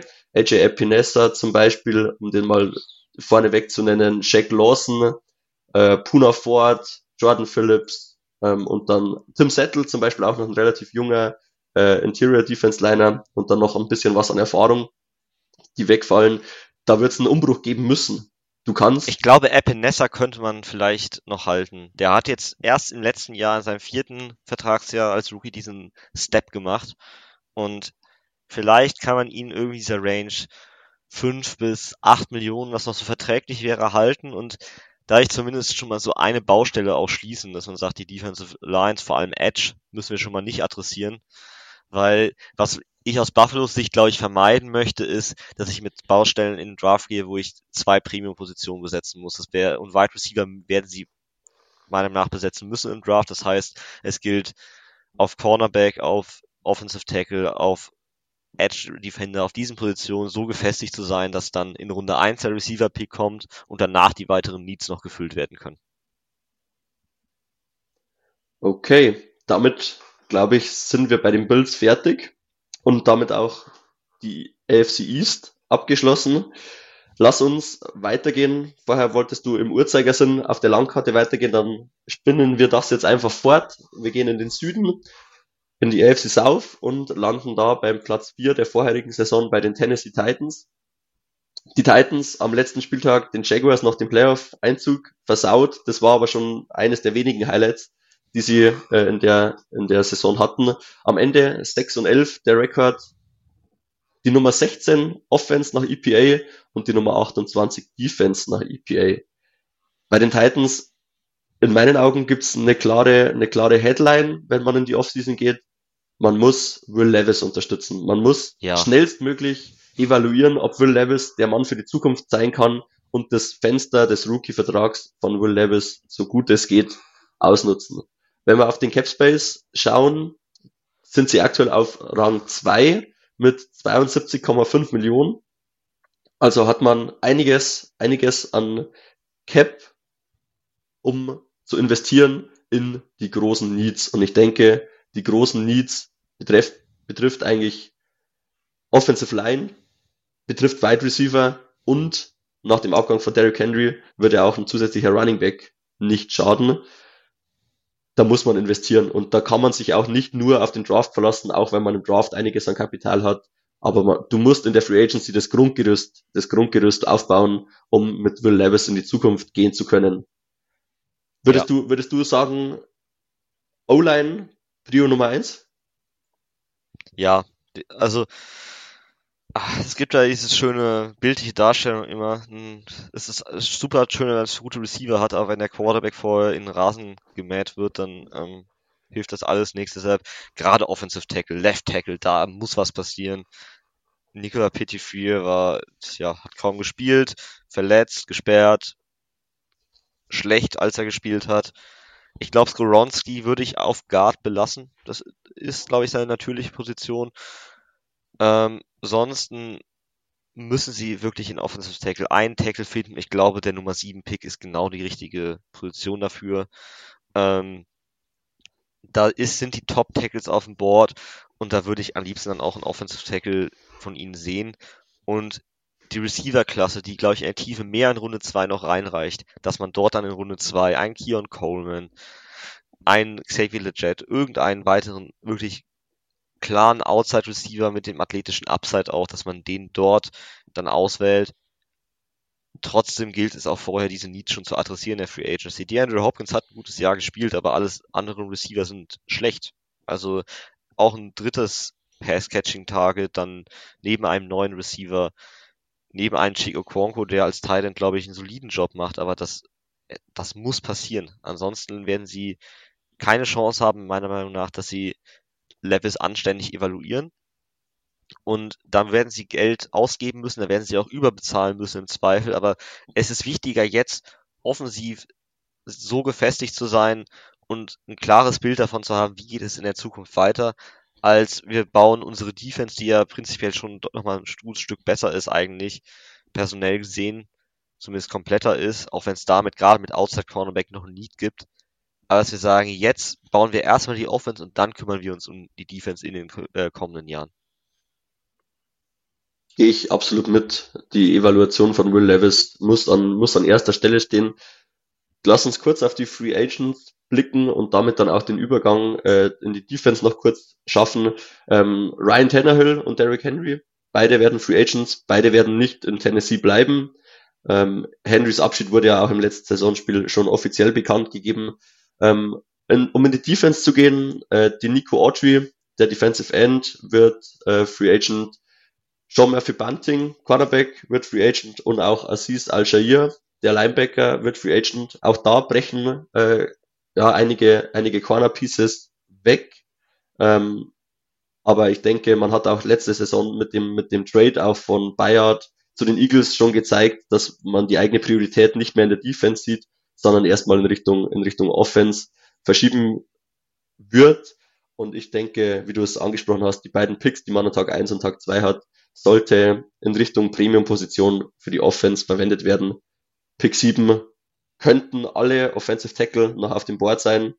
Ähm, vielleicht ist einer bis dahin weggegangen, aber da kannst du dir die Nummer 1 oder die Nummer 2 schnappen und ja, an Pick 38 hast du die Möglichkeit, einen Receiver zu nehmen. Ja, unabhängig auch davon, was du in Runde 1 äh, nimmst, äh, was, ähm, ja doch, wo du an Runde 1 pickst, es ist einfach mit Pick 7 ist perfekt für die ähm, Titans und das ist jetzt nur als letzter Punkt, bevor wir zu den zum nächsten Team quasi dann schon weitergehen. Aber egal was passiert, wenn drei Quarterbacks vorher gehen, die werden vorher gehen, das ist ganz klar. Du wirst entweder Nummer 2 Right Receiver oder Nummer 2 Offensive Tackle bekommen. Völlig egal, was alle anderen Teams machen. Und das ist eine super komfortable äh, Position. Und die sollten sie meiner Meinung nach dann auch wirklich ausnutzen. Gut, dann würde ich sagen, lass uns zum nächsten Team gehen, zu den Indianapolis Colts. Die Colts bis zum letzten Spieltag im Rennen um, die, um den Division-Sieg äh, gewesen. Am Ende wird es dann nur Platz 3. Ähm, Rekord 9 und 8. Äh, Offense Nummer 17 nach EPA, Defense Nummer 19 nach EPA und das unter dem Rookie-Head Coach Shane Steichen, den wir ja auch als unseren äh, Coach of the Year äh, nominiert hatten. Ähm, was er gemacht hat, ähm, war wirklich beeindruckend. Ohne seinen QB1 und auch die meisten oder die weite Teile der Saison auch ohne seinen Running Back 1 ähm, haben sie eine gute Offense aufs Feld gebracht. Und da wird man sicher auch jetzt das nächste Jahr gespannt sein dürfen. In der Offense gibt's einige Baustellen. Vorneweg in der Free Agency. Gardner Minshew, der Backup Quarterback, der dann viele Spiele starten durfte, musste, je nachdem wie man es betrachten will, wird Free Agent.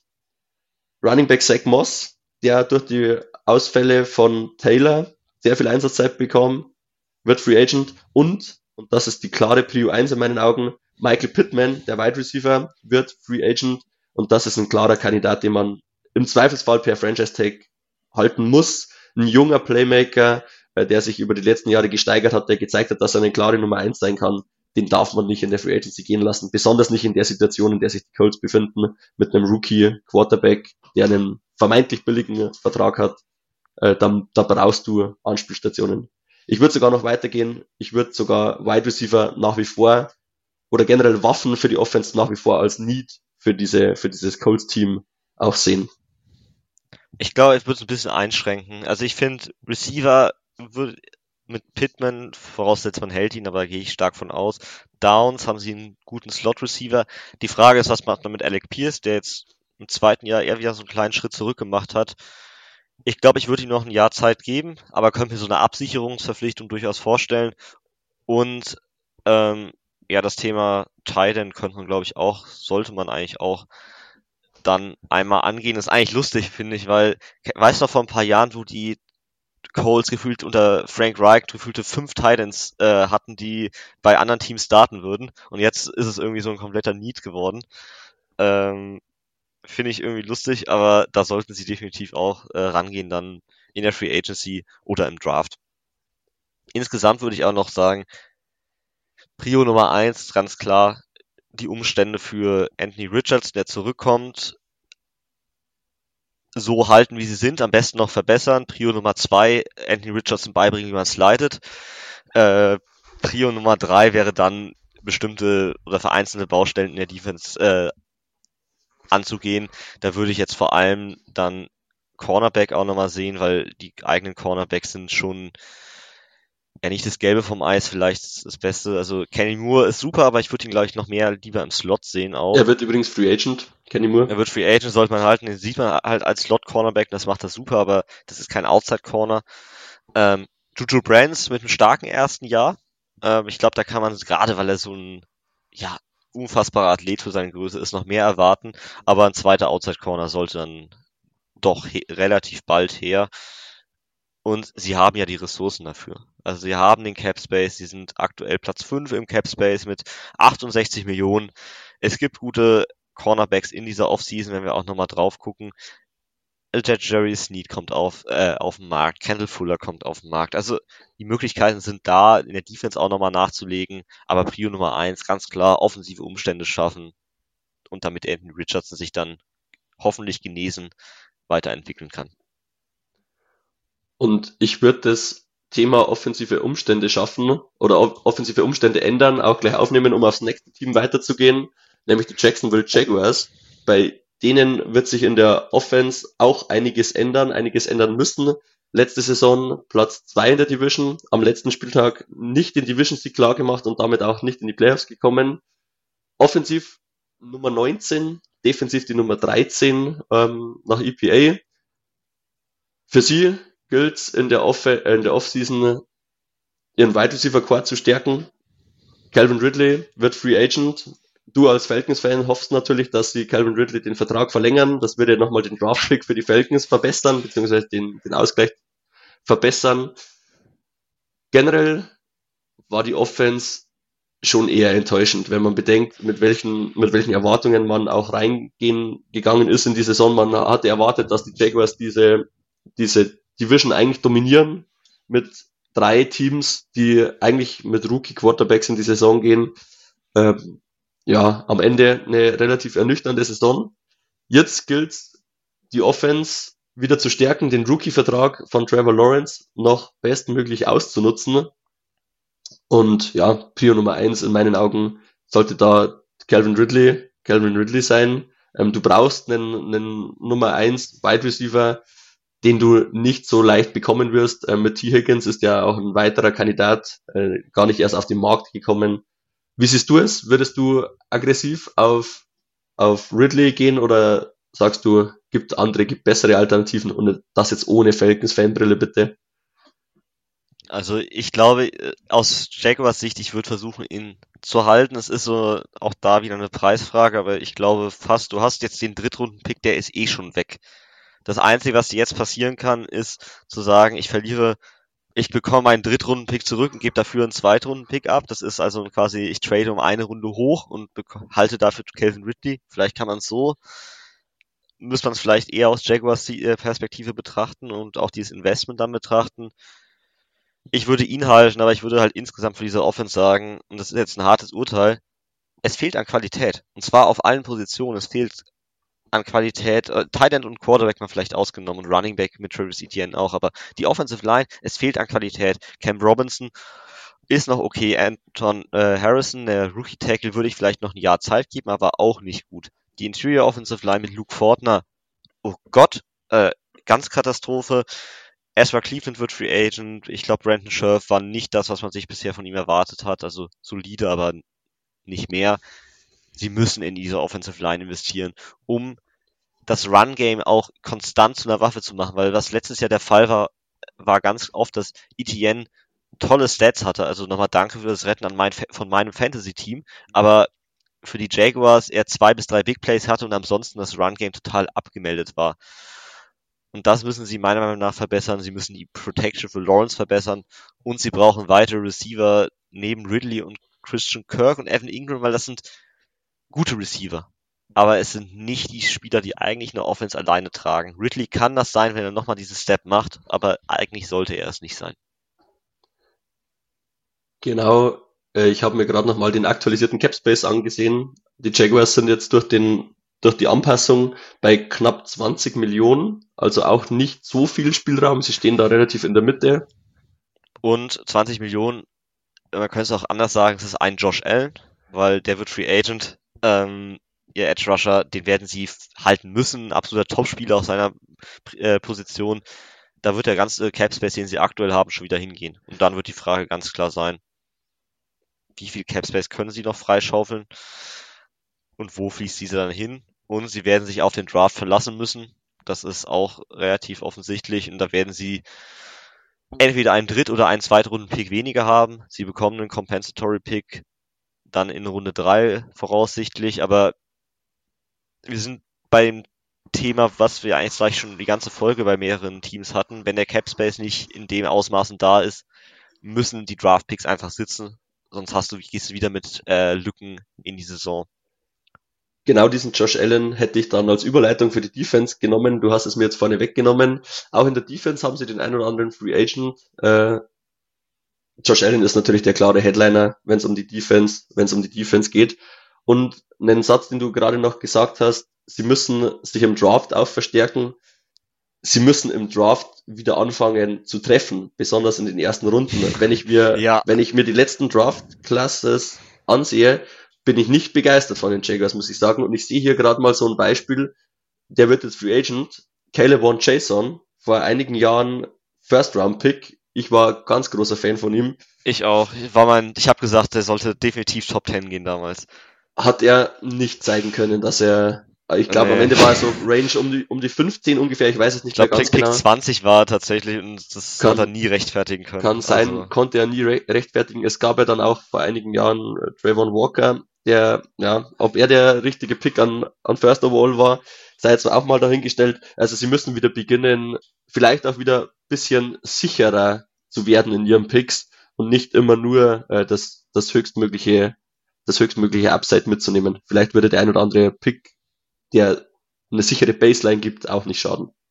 Ja, auch Anton Harrison, wir gehen letztes, letzte Jahr zurück, war genau die gleiche Kategorie. Super athletischer Tackle, viel Upside, aber roh. Und ich glaube, dass es gerade jetzt dieses Jahr auch vor allem mit den Lücken, die sich in der Defense dann weiterhin auftun. Also sie bräuchten in meiner Meinung nach zumindest bräuchten sie was für die Interior Defensive Line.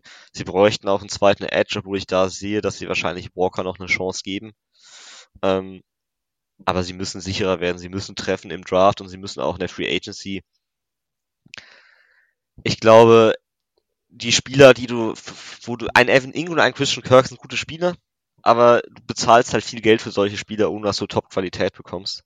Und sie müssten halt gucken, dass sie entweder diese zweite Reihe Free Agents bekommen, die gleich ähnliche Qualität für weniger Geld bekommen. Gut, dann würde ich sagen, lass uns zum überraschenden Division Champ übergehen. Die Houston Texans haben mit einem Rekord von 10 und 7 am Ende die Division gewonnen und sind in die Playoffs eingezogen.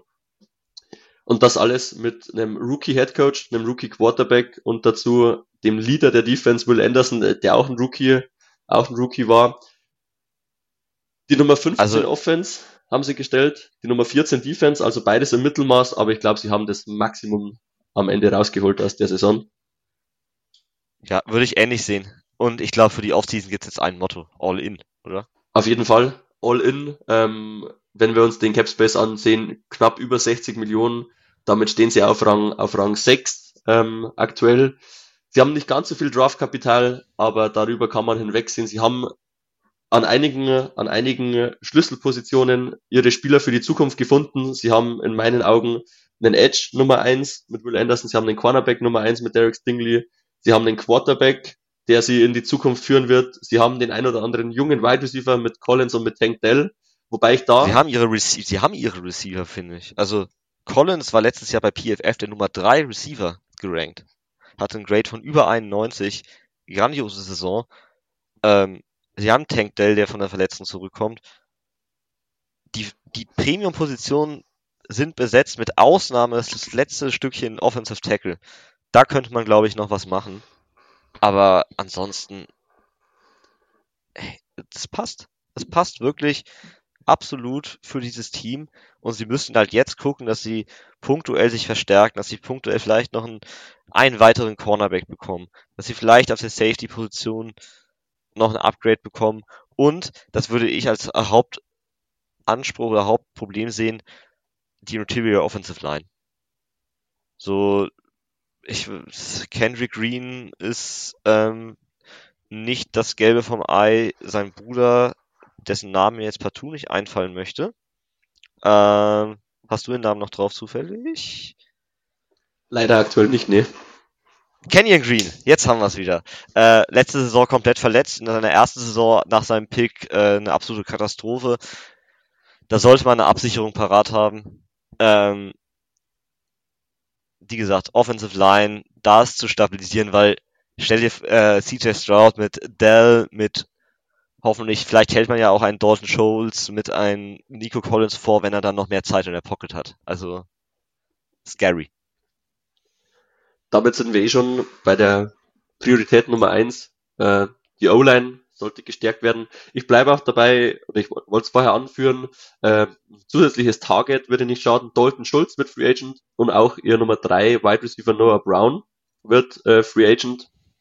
Da würde auch vielleicht noch äh, die ein oder andere Verpflichtung nicht schaden, aber sie sind absolut jetzt im Win-Now-Modus. Sie, sie sollten auch in der Free Agency versuchen, aggressiv aggressiv an die ganze Sache ranzugehen. Du hast nicht, äh, nicht die Zeit, um Spieler jetzt drei, vier Jahre zu entwickeln, denn in drei, vier Jahren ist CJ Strouds Rookie, Rookie-Vertrag ausgelaufen und wenn er die Leistung des vergangenen Jahres halten kann oder nur einigermaßen halten kann, dann wird er in wenigen Jahren Top 5, Top 10 Quarterback Money auf jeden Fall verdienen.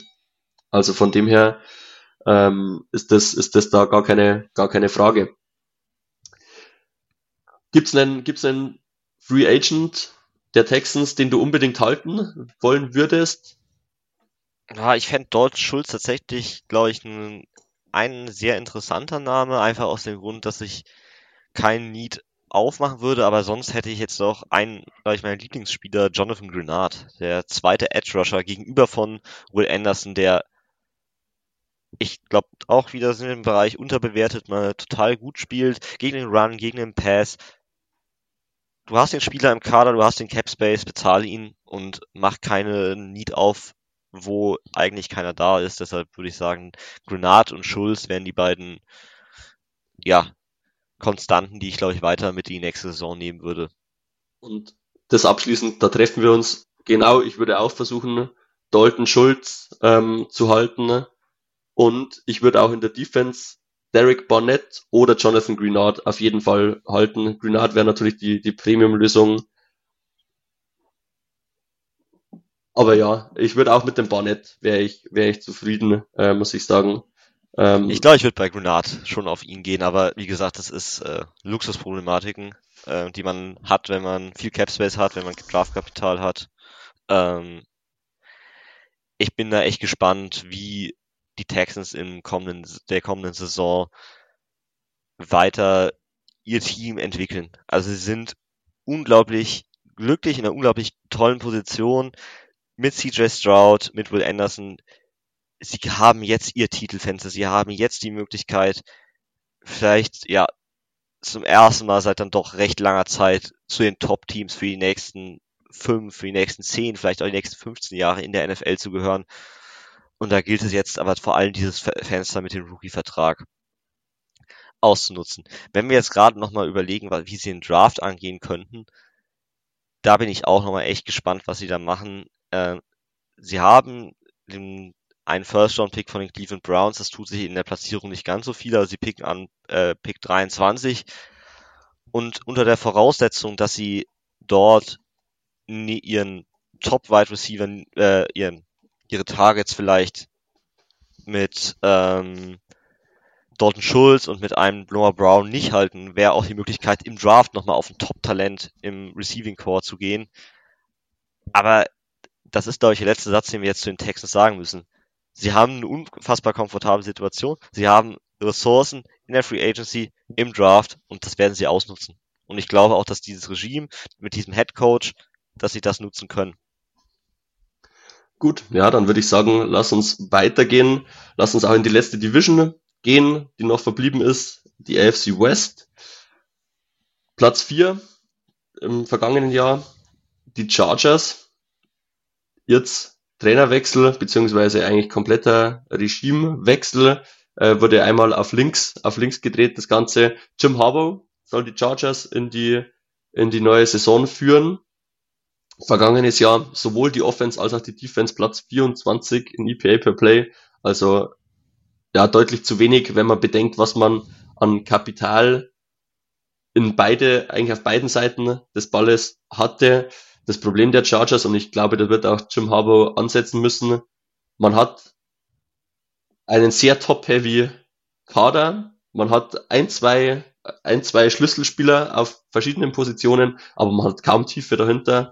Und diese Schlüsselspieler werden jetzt unfassbar teuer. Wenn man, wenn ja, die wird man auch entlassen müssen teilweise. Also Mike Williams zum Beispiel nächstes Jahr mit einem Cap-Hit von 32 Millionen in seinem letzten Vertragsjahr. Sie können direkt 20 Millionen sparen wenn man ihn entlässt. Und ich würde es machen. Die Chargers also stehen aktuell bei minus 35 Millionen. Ähm, sie, sie, können, sie können da, sie, sie können da rauskommen tatsächlich, weil Khalil Mack würde, die Entlassung würde direkt 23 einsparen. Sie würden Mike mit Mike Williams direkt 20 einsparen. Dann bist du schon raus aus der Nummer. Erstmal. Also da sind die Möglichkeiten durchaus da.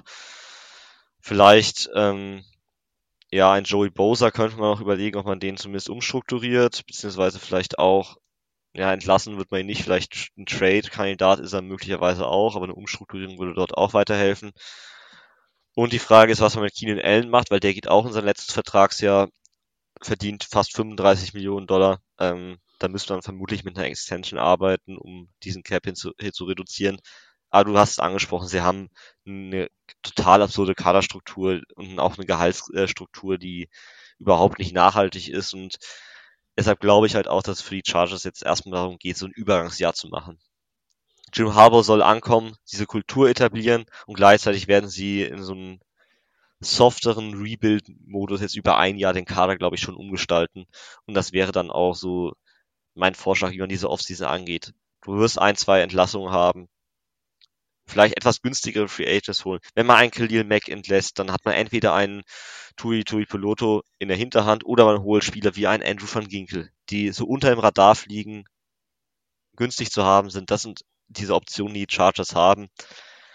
Und sie haben natürlich das Asset Nummer 5 Pick im Draft. Das sollte man nicht vergessen und da können sie dann entweder nach einem neuen Receiver oder nach einem neuen Offensive Tackle gucken. Die letzte Information, die ich hatte, war, dass sie vermeintlich auf einen Offensive Tackle gehen könnten, aber auch ein Brock Bowers, also ein Thailand oder ein Malik Neighbors, das sind alles Optionen an Pick 3, ähm, die sie definitiv in Erwägung ziehen können, äh, an Pick 5, die sie definitiv in Erwägung ziehen können.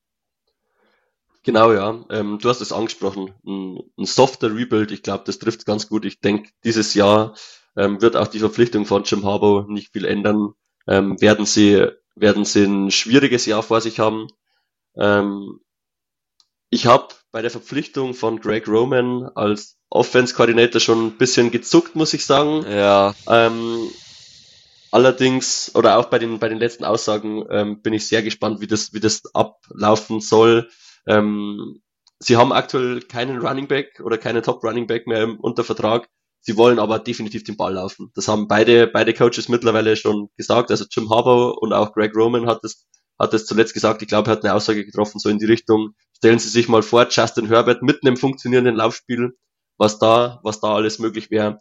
Ähm, also mich würde es nicht wundern, wenn man sich auch in diese Richtung ausrichtet, wenn man die Offense Line nochmal stärkt, wenn man sich äh, mit einem Running Back, vielleicht dann auch im Draft ähm, verstärkt, vielleicht mit Jim Harbaugh, Black Corum von Michigan, direkt, äh, schnappt den sich direkt im Draft. Wird mich, wird mich nicht wundern, wenn ich, wenn ich nee, ganz ehrlich bin. Überhaupt nicht. Ähm, Aber sie haben auch jetzt wenig für Agents selber aktuell, wo ich sage, die muss man resignen. Also das ist auch so ein Vorteil. Eckler, okay, aber den, der wird wohl gehen. Nach der letzten Saison, sonst, muss ich sagen. Ja, Gerald Everett ist jetzt nichts Wichtiges. Michael Davis, Jalen Guyton, Kenneth Murray. Geschenkt. Wenn man einen davon ja. günstig halten kann, dann schön, aber das trifft dich jetzt nicht, wenn die auch alle gehen würden. Also das, wir gehen in diese Richtung, das ist auch das letzte Voraussetzung zu den Chargers, glaube ich, nochmal. Softer Rebuild, die Kaderstruktur langsam verändern, die Kultur etablieren und gucken, dass man dann 2025 wieder voll angreift. Genau, ich würde sagen, da brauchen wir auch gar nicht, gar nicht viel mehr dazu erzählen. Lass uns zu den Broncos gehen. Die Broncos am Ende Dritter der Division. Ja, dein, deine Reaktion verrät schon einiges. Die Broncos stehen auf bei einer sehr ungewissen, bei einer sehr ungewissen Offseason. Ähm, ja, Platz drei, acht und neun der Rekord. Ähm, Sean Payton als Head Coach hat einiges zu tun. Die Offense war Platz 20, die Defense Platz 25, also beides unterdurchschnittlich. Ähm, ja, und die größte Baustelle auch hier wie bei sechs, sieben, acht anderen Teams wird die Quarterback-Position sein. Russell Wilson wird nicht mehr der Quarterback für die Broncos sein. Man darf gespannt sein, ob sie ihn abgeben können oder ob sie ihn sogar entlassen, entlassen müssen. Ähm, was glaubst du? Quarterback Broncos, Draft, Trade, Free Agency?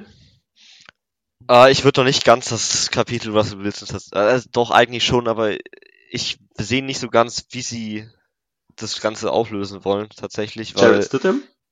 Äh, ich glaube, der ist aktuell Backup. Bei der, ist, der ist mit Ritter für einen äh, sechs Runden Pick, take it or leave it. Ähm,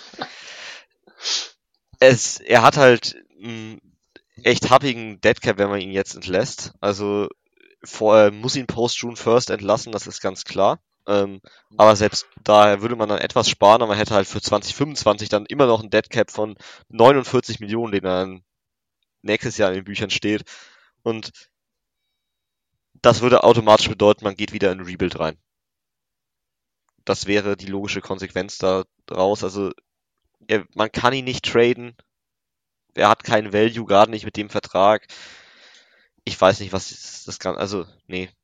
Ich glaube, die Broncos, sie, sie müssen ihn wahrscheinlich entlassen, nachdem sie ihn auch gebencht haben, aber sie stolpern in Rebuild rein. Ich bin mir nicht mal sicher, ob es schlau wäre, jetzt einen Quarterback zu picken oder ob man sagt, wir nehmen eine Übergangslösung. Keine Ahnung. Gardner Minshew, Jacoby Brissett, Taylor Heineke, wen auch immer. Und bauen erstmal einen Kader wieder, so eine Grundstruktur, Kadergrundstruktur auf, um dann in zwei Jahren vielleicht wieder richtig anzugreifen. Gerade als wir über Russell Wilson gesprochen haben, habe ich eine Nachricht gesehen, äh, Bengals, ehemaliger Bengals Receiver Chad Johnson hat im Podcast von Shannon Sharp gesagt, ihm hat ein Vögelchen gezwitschert, dass Russell Wilson zu den Steelers wechseln wird. Hatten wir ja vorhin angesprochen. Hatten wir vorhin einmal. angesprochen, wäre wär natürlich ein genialer Take, wenn das, wenn das so funktioniert. Ähm, ja, die, die Broncos, sie, sie stehen auch cap-technisch nicht so gut da, minus 20 Millionen aktuell, haben einige Baustellen sind auch Draft kapitaltechnisch stehen sie nicht, nicht wirklich gut da. Sie müssen eigentlich einen, einen Übergang schaffen. Glaubst du, dass Sean Payton die Zeit dafür bekommt, einen Übergang zu schaffen über vielleicht ein, zwei Jahre? Ich kann mir vorstellen, dass er die Zeit durchaus bekommt. Ich weiß nicht, ob er die Zeit selber mitbringt. Das ist vielleicht auch so eine Sache, weil Sean Payton war bisher immer ein Coach, der eigentlich immer im Win-Now-Modus war und immer gute Teams hatte. Und ob er jetzt jemand ist, der auch so ein Rebuild mitgestalten will, habe ich noch so meine Fragezeichen. Also, es ist, es ist eine maximal schlechte Situation, die sich die Broncos da selbst über diesen Russell Wilson Trade gebracht haben.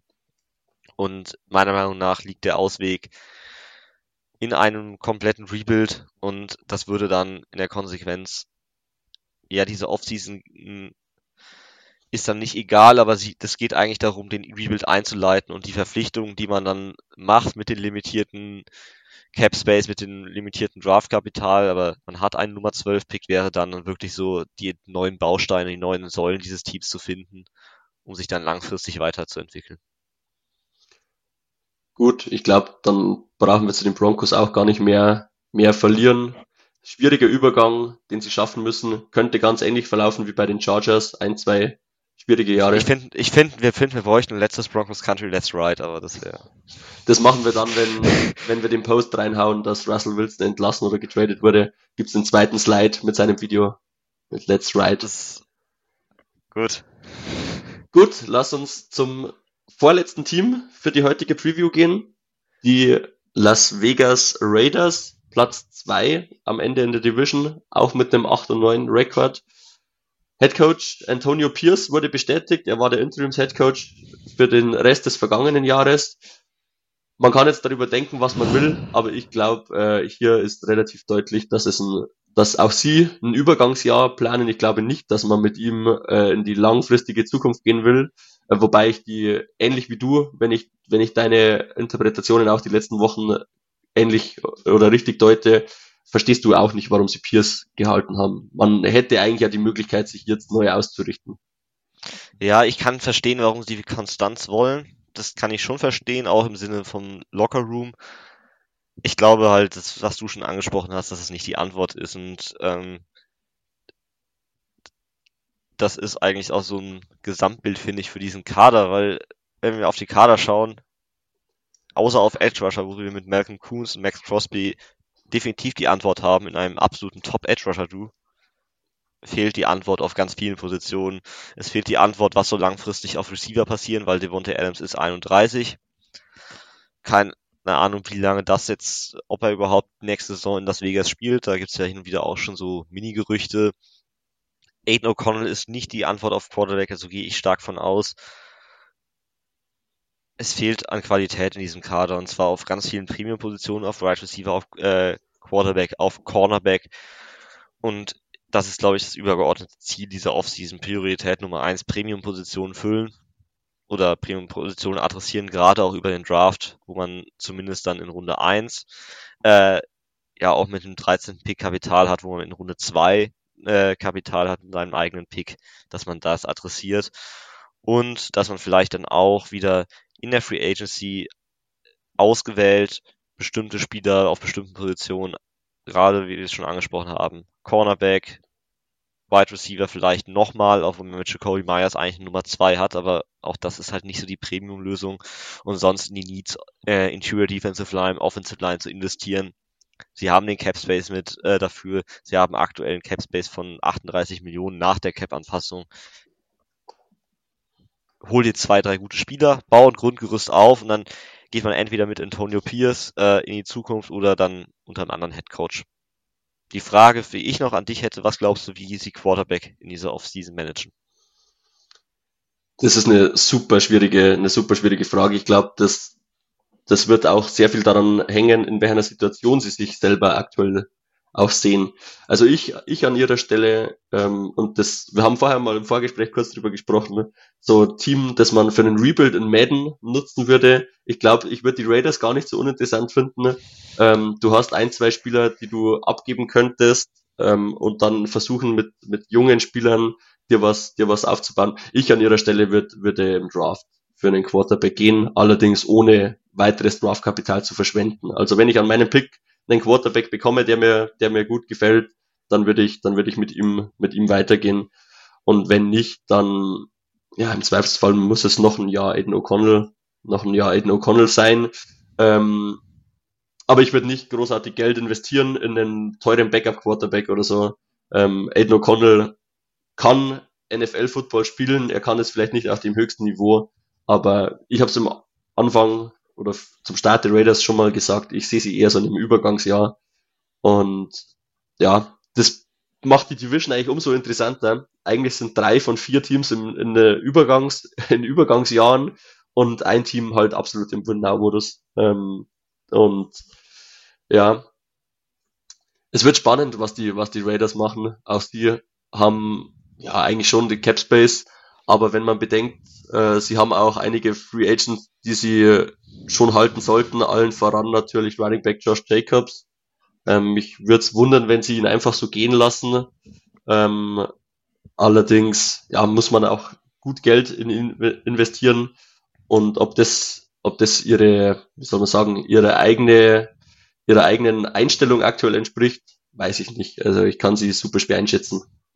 Ja, ich finde auch auf Running Back jetzt Geld zu investieren ist irgendwie das ist nicht die Situation, wo du das eigentlich Eben, ja, würdest. genau. Das ich würde halt, da ist vielleicht auch ein Tag and Trade nochmal so ein, eine Möglichkeit, um vielleicht noch Draftkapital hinzuzugewinnen. Wen ich sonst als eigentlich als Prio Nummer eins, was Free Agents angeht, äh, reinwerfen würde, wäre Andrew James, der Center. weil das immer wieder ein Thema, macht keine Baustellen dort auf, wo keine sind. Und Center ist mit Andrew James keine Baustelle und den sollte man für, ich schätze mal so in der Range rund um 10 Millionen, sagt auch PFF, äh, resignen können. Und das sollten sie meiner Meinung nach machen. Insgesamt würde ich sagen, wie gesagt, Übergangsjahr, bis auf ein Team in der Division, zu dem würde ich direkt jetzt kommen. Der Super Bowl Champion. Mal wieder. Die Kansas City Chiefs. Mal wieder, ja. Äh, so mal wieder. Muss schön sein, wenn das Team äh, so oft gewinnt. Kenne ich als Falcons-Fan persönlich eher weniger. Aber die äh, Chiefs selbst als Super Bowl Champion, finde ich, stehen von einer sehr interessanten Offseason, oder? Auf jeden Fall. Ähm, lass uns direkt reinstarten mit den wichtigsten Free Agents, weil da gibt es die ein oder andere Baustelle, äh, würde ich mal sagen. Ähm, über allem thront in meinen Augen nicht Chris Jones, sondern Legarius Sneed. Ähm, ich glaube, dass er wahrscheinlich der, der wichtigste oder der, der namhafteste äh, Free Agent äh, sein, sein sollte aus Kansas City Sicht. Ähm, er hat eine tolle Saison gespielt, hatte auch immer wieder Highlight Plays, hatte natürlich auch in den, in den Playoffs Highlight Plays. Auf ihn bin ich sehr gespannt. Chris Jones natürlich Defensive Tackle ist dann der zweite große Name äh, in der Defense. Er hat ja auf der Super Bowl Parade angekündigt, dass er bleiben wird.